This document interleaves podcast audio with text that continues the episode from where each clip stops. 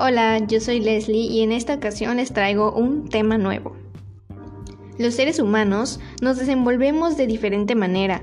Nuestra conducta puede estar influenciada por múltiples factores, sean internos, como la personalidad, las emociones, las actitudes, o externos, como los grupos sociales en los que estamos y el contexto en específico en el donde nos encontremos.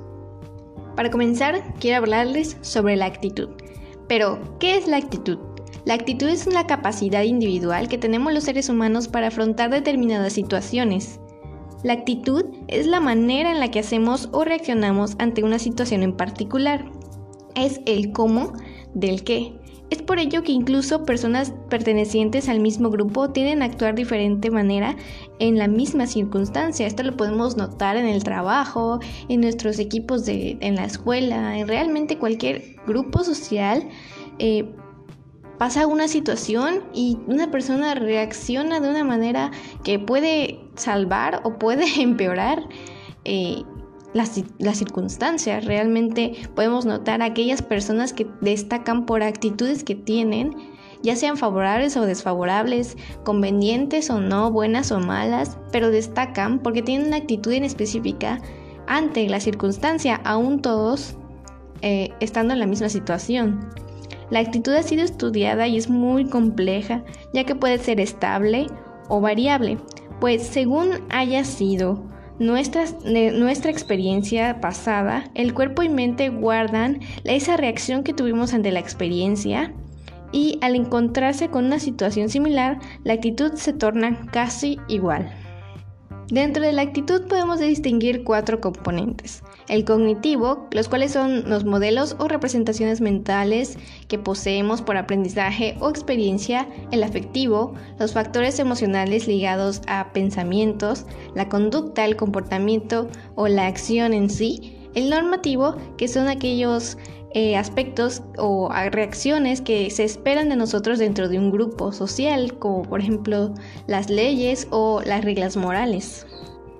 Ahora bien, voy a poner sobre la mesa la cognición social.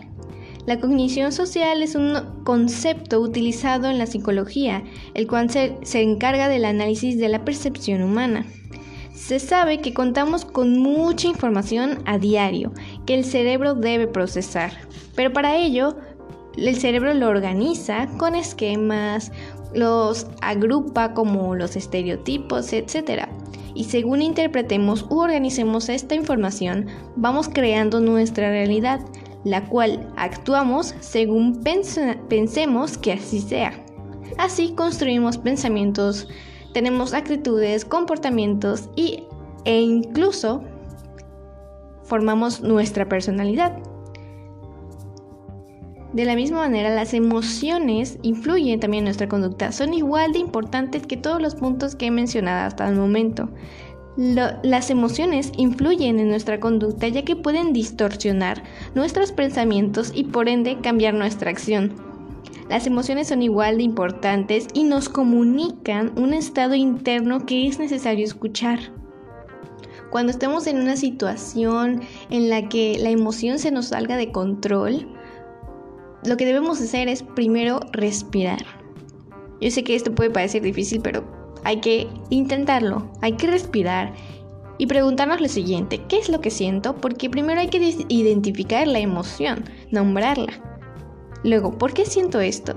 Ahí vamos a encontrar la raíz de nuestra conducta, nuestra reacción, acción que tenemos ante esa situación y podemos entender que la emoción es una parte que nos habla, es una parte que puede explicar muchas de nuestras conductas también y que debemos atender y que podemos modificar, realmente podemos aprender de ello y podemos eh, mejorar.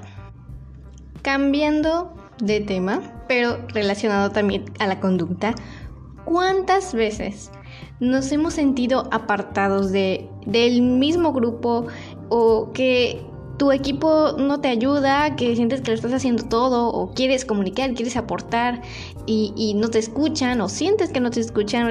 Realmente, esto me pasa muchas veces, me ha pasado muchas veces en mis equipos y te puede pasar a ti, en, tu equipo de trabajo, en, en la escuela, realmente en cualquier grupo.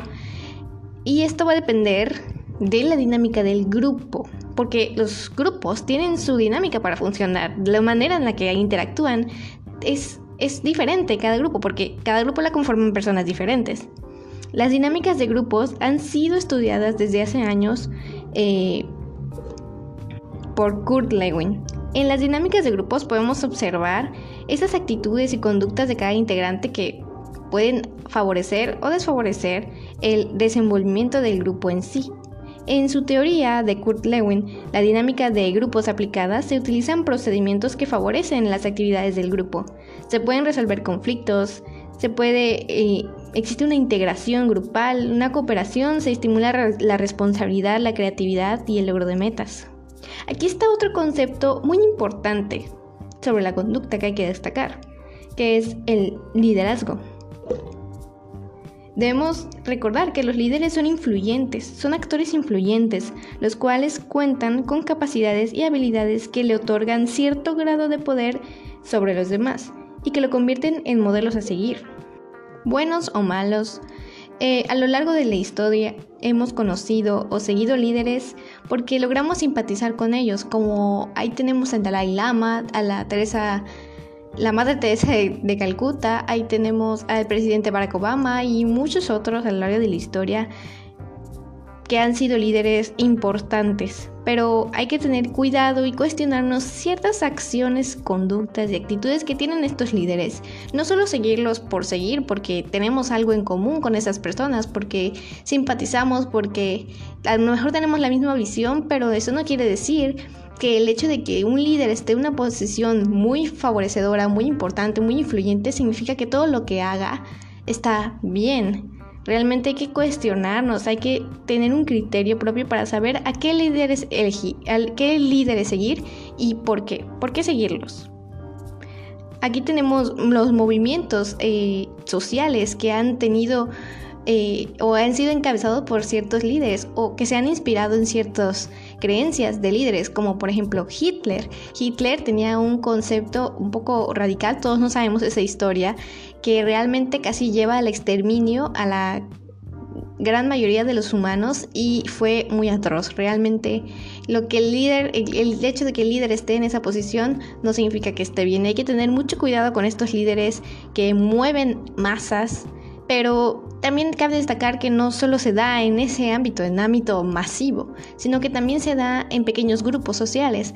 Les puedes notar en tu grupo de trabajo, en la escuela, siempre debe de haber algún líder que sirva como guía y este líder precisamente debe tener estas capacidades y habilidades para guiar al grupo de, manera positiva, porque un líder eh, apoya, un líder un líder brinda opciones y realmente es importante conocer eh, o identificar a aquellas personas y cuestionarnos por qué seguirlas. Realmente eh, podemos encontrar líderes en todo, en todo momento y en nuestros grupos y hay que cuestionarnos también por qué seguirlos.